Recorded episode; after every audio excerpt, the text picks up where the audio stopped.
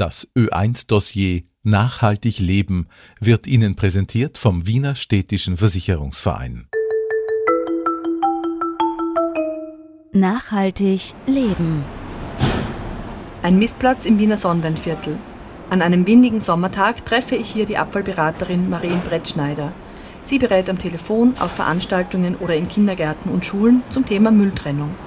Heute will ich von ihr wissen, wie Batterien, Akkus und Elektro-Altgeräte richtig entsorgt werden.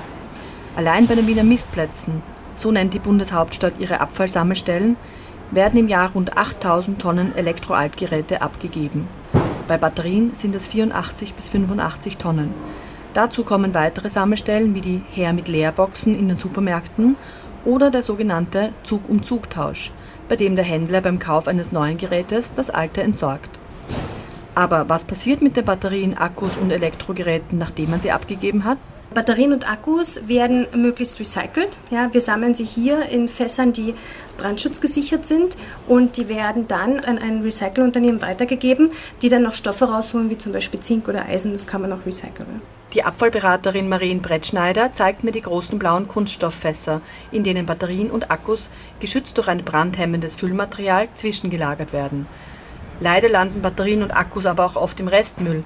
Während unseres Gesprächs fällt mir ein, wie ich vor rund 15 Jahren einen alten Laptop einfach in die Restmülltonnen meines Wohnhauses geworfen habe. Dabei gehen aber nicht nur wertvolle Rohstoffe verloren, warnt sie. Es ist sehr gefährlich, wenn man Akkus in den Restmüll gibt natürlich. Da sind Flüssigkeiten drin, die sind explosiv. Und wenn das jetzt in die Sammlung kommt und ausläuft und es entsteht ein Funken im Müllauto, kann es natürlich zu Bränden kommen. Und das ist sehr gefährlich für unsere Fahrer, natürlich aber auch für die Bürger und Bürgerinnen. Ja. Solche, wir nennen das Problemstoffe, haben nichts im Hausmüll zu suchen. Das muss wirklich gesondert gesammelt werden. Und wenn du siehst, was am Mistplatz für ein Aufwand betrieben wird, diese wirklich fachgerecht zu lagern. Das heißt, die Akkus werden angenommen, da wird der Pol abgeklebt, also die Schnittstelle, wo, wo der Strom durchfließt, wird abgeklebt. Das Ganze wird in einen Plastiksackerl gegeben und dann in dieses Fass eingelagert, immer mit dem Vermikulit, mit diesem Brandstoffhemmer dazwischen, dass das wirklich sicher ist. Und dann wird das durch einen Gefahrentransporter abgeholt und weitergebracht. Da merkst du eigentlich ein Riesenaufwand. Es ist wirklich gefährlich, das einfach in den Müll zu schmeißen und gar nichts damit zu tun. Ein paar Schritte weiter hinten zeigt mir Marien Brettschneider eine große orangefarbene Mulde. Dort können nicht gefährliche Elektrogeräte ohne Batterien wie Staubsauger, Mixer, Kaffeemaschinen oder Radios hineingeworfen werden. Wir haben leider das Problem, dass wir immer wieder Elektrogeräte im Restmüll finden, weil die Leute denken halt, das ist klein, das macht keinen großen Unterschied.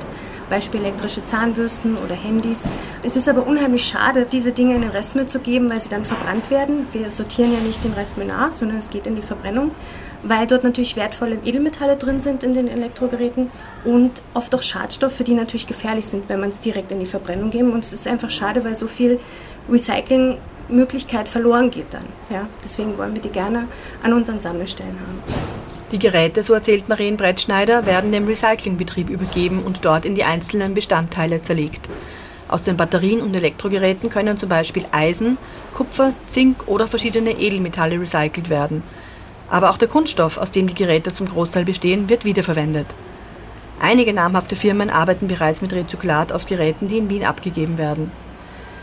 Im Gegensatz zu Batterien, Akkus und Elektrogeräten verschwinden Handys oft in der Schublade.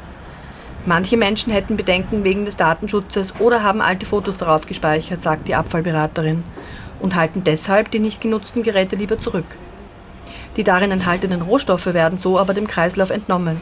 Dabei enthalten 10 Kilo Handys in etwa so viel Gold wie ein Ehering. In der Großstadt kommt eine große Menge zusammen natürlich und Dementsprechend kann dann auch eine große Menge in den Kreislauf zurückgeführt werden, natürlich, ja. Und Kreislaufwirtschaft ist das, was wir anstreben. Wir wollen nichts lagern, wir wollen äh, nicht zu viel verbrennen, wir wollen möglichst, dass ein Kreislauf der Altstoffe und natürlich auch diese Edelmetalle, die in Elektrogeräten drin sind, dass der stattfindet, ja, dass immer alles weitergehen kann und weiter benutzt werden kann und zum Schluss möglichst nichts übrig bleibt. Das ist unser Ziel. Wenn Sie zu Hause auch alte Geräte, Batterien oder Akkus haben und diese richtig entsorgen möchten, finden Sie auf www.wien.gv.at alle Informationen zu Mistplätzen und Problemstoffsammlungen in Wien. Österreichweite Informationen gibt es auf www.umweltberatung.at. Das war Nachhaltig Leben mit Anna Obersteiner.